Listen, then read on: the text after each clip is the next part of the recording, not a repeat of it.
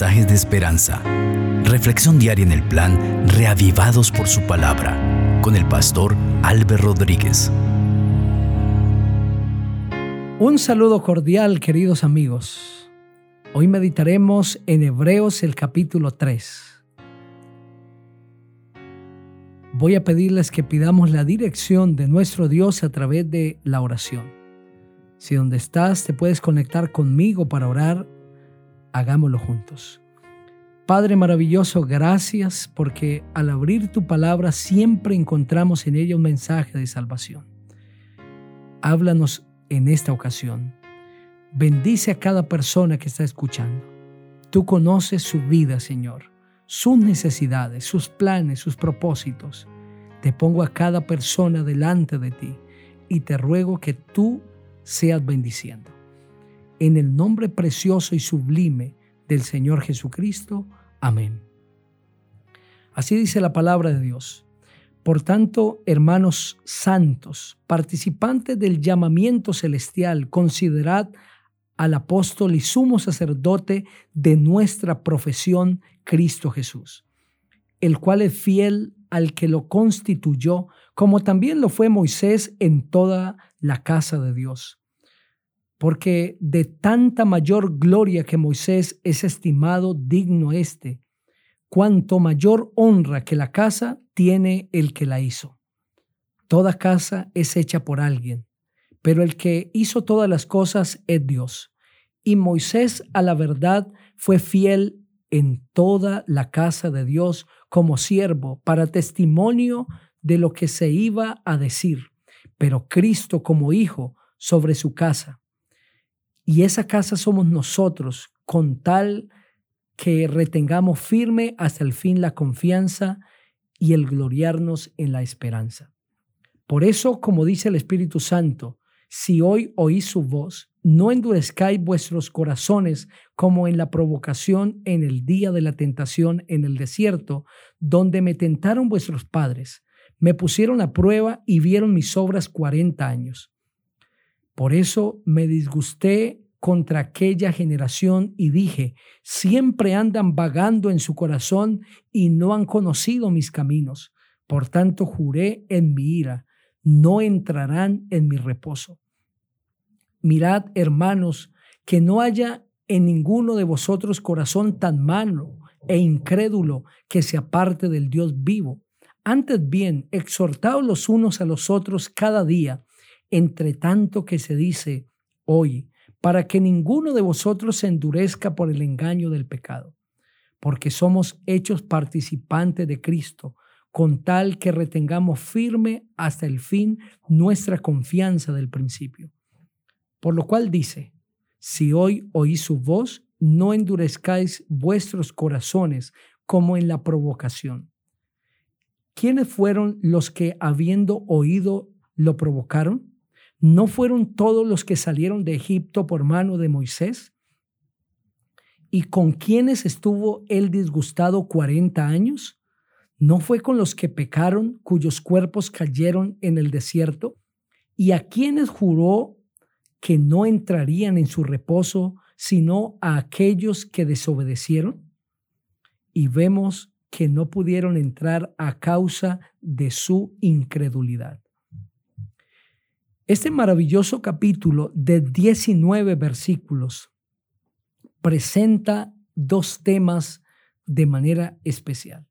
La primera, la superioridad del Hijo de Dios sobre Moisés. Y la segunda, las consecuencias de la rebeldía del pueblo de Dios al no poder entrar en el reposo.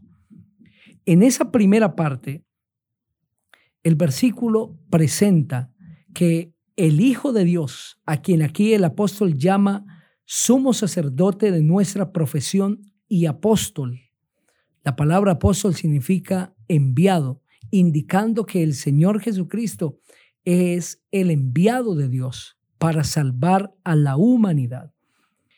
El Señor Jesucristo es a quien nosotros debemos considerar como superior a cualquier líder que la Biblia relate y aquí de manera enfática se presenta a Moisés. Como Moisés fue fiel en la casa de Dios, también lo fue el Señor Jesucristo y lo sigue siendo. Para los judíos, Moisés era tenido de alta estima. Los judíos consideraban a Moisés no solamente como un gran líder, sino como una inspiración espiritual. La Biblia presenta en el Nuevo Testamento el orgullo que sentían los judíos al hablar de Moisés.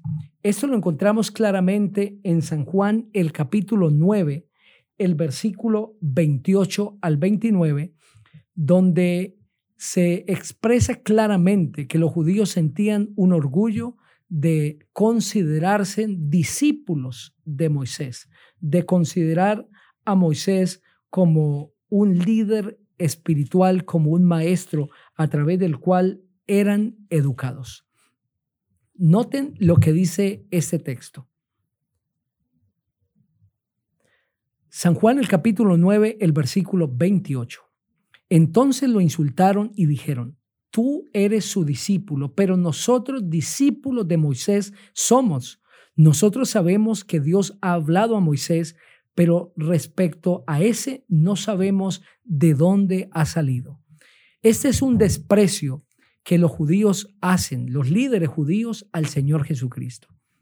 Y ellos estaban orgullosos de llamarse discípulos de Moisés, pues Moisés era considerado un líder, era considerado un gran maestro, una influencia espiritual, un ejemplo para toda la nación judía y no debía ser en menos estima, pues Moisés fue así en esos calificativos.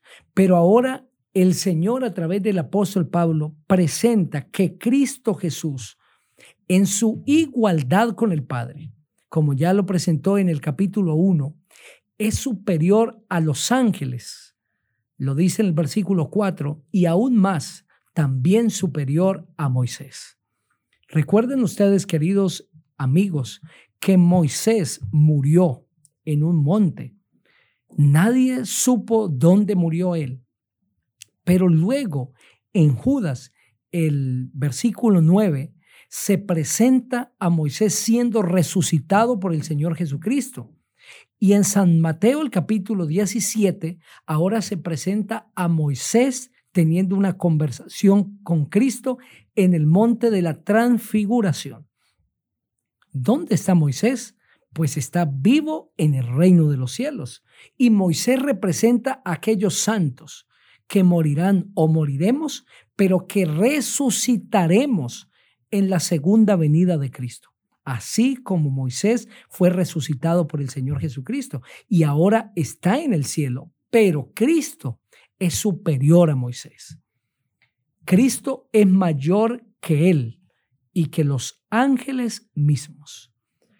El Señor Jesucristo, como nuestro gran sumo sacerdote, intercede por nosotros en el santuario celestial y es superior a los ángeles, superior a Moisés, es nuestro hermano mayor, es nuestro representante. Por lo tanto, debemos ir a Él con toda confianza, sabiendo que al acercarnos a Cristo nos estamos acercando al Rey del universo. En la segunda parte del capítulo, que está a partir del versículo 7, ahora se le hace un llamado al pueblo, entendiendo esto, entendiendo el plan de la salvación, la superioridad del Hijo de Dios, debemos aceptar la voz de Dios. Por eso el llamado es, si hoy oís su voz, no endurezcáis vuestros corazones como en la provocación en el día de la tentación en el desierto, donde me tentaron vuestros padres y me pusieron a prueba y vieron mis obras cuarenta años. ¿A qué evento está haciendo referencia este versículo?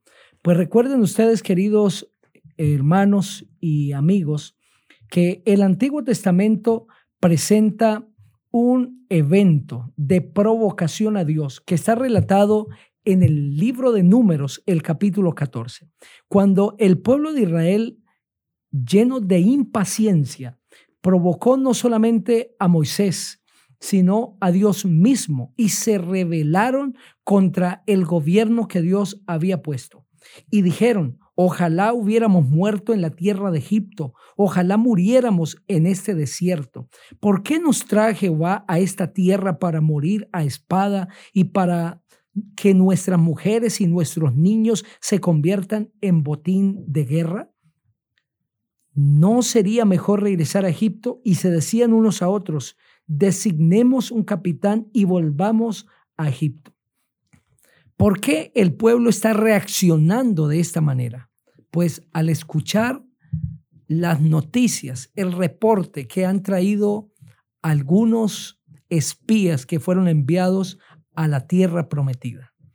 Diez de ellos decían que la tierra tragaba a sus habitantes, que estaba habitada por gigantes, y aconsejaron al pueblo que no subieran a tomar posesión de esa tierra porque serían destruidos, serían aplastados como a langostas.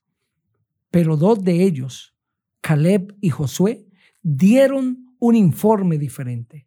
Le dijeron al pueblo, vayamos a tomar la tierra. Dios nos está dando esa tierra en posesión. Creamos en el Señor. Él lo prometió. Él dijo que esa tierra es nuestra. Nosotros vamos a destruir a los hijos de Anac, a todos los cananeos, aunque sean poderosos. Nosotros vamos en el nombre de Dios. Pero el pueblo no escuchó la voz de estos dos mensajeros, sino que escucharon la voz de los diez no siempre la mayoría tiene la razón, queridos amigos. Y su corazón se desvaneció como el agua. Se llenaron de enojo contra Dios y contra Moisés y dijeron, mejor hubiera sido permanecer allá en Egipto, morir allí en la esclavitud y no que Dios nos trajera para quedar tendidos en el desierto desconfiaron de la voz de Dios, no escucharon la voz de Dios a través de sus siervos y su corazón se endureció y por eso Dios decidió que esa generación incrédula no entraría en la tierra de Canaán.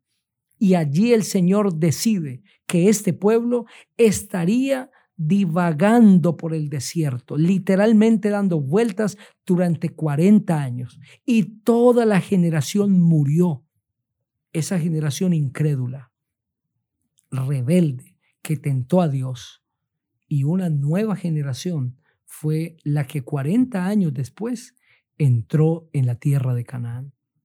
Es por eso que el Señor hoy nos dice, si hoy oís su voz, no endurezcáis vuestro corazón como en la provocación en aquel día en la tentación en el desierto. Mirad, hermanos, que no haya entre vosotros un corazón tan malo e incrédulo que os aparte del Dios vivo. Antes bien, exhortaos los unos a los otros cada día, entre tanto que se dice hoy, para que ninguno de vosotros se endurezca por el engaño del pecado. Querido amigo, el Señor ha hablado muchas veces y de muchas maneras a tu corazón. Y hoy vuelve a hablarte. Y hoy el Señor te está invitando a no ser rebelde a su voz, a aceptar a Cristo y la salvación. Si hoy estás oyendo la voz de Dios, no endurezcas vuestro corazón.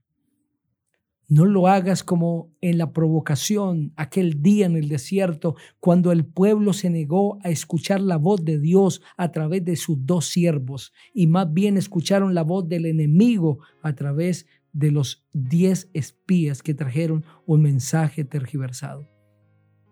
Escucha la voz de Dios hablando a tu corazón. El Señor no solamente te está hablando a través de este momento, sino que te ha hablado de muchas maneras y muchas veces no sea que tu corazón se endurezca y caigas en los lazos del enemigo y te pierdas para siempre. Hoy escucha la voz de Dios Si el Señor está hablando a tu corazón, óyele. Seguramente hoy el Señor está hablando para alguien que está queriendo tomar una decisión y Dios le está mostrando que esa no es la decisión correcta. Está yendo por un camino equivocado y ya te ha hablado el Señor. Escucha la voz de Dios antes que sea demasiado tarde. No dejes que tu corazón se endurezca. Quiero invitarte para que en este momento pidamos humildad, sensibilidad a la voz del Espíritu Santo. Padre maravilloso, hoy nos has hablado a oír tu voz. Tú que conoces a cada persona, Señor, y que has estado hablando al corazón, háblale una vez más y danos siempre la sensibilidad para escuchar tu voz y humillarnos bajo esa maravillosa voz de tu Santo Espíritu. Que las lecciones del ayer nos sirvan para tomar la decisión correcta hoy. En el nombre del Señor Jesucristo. Amén. La gracia del Señor Jesucristo sea con ustedes.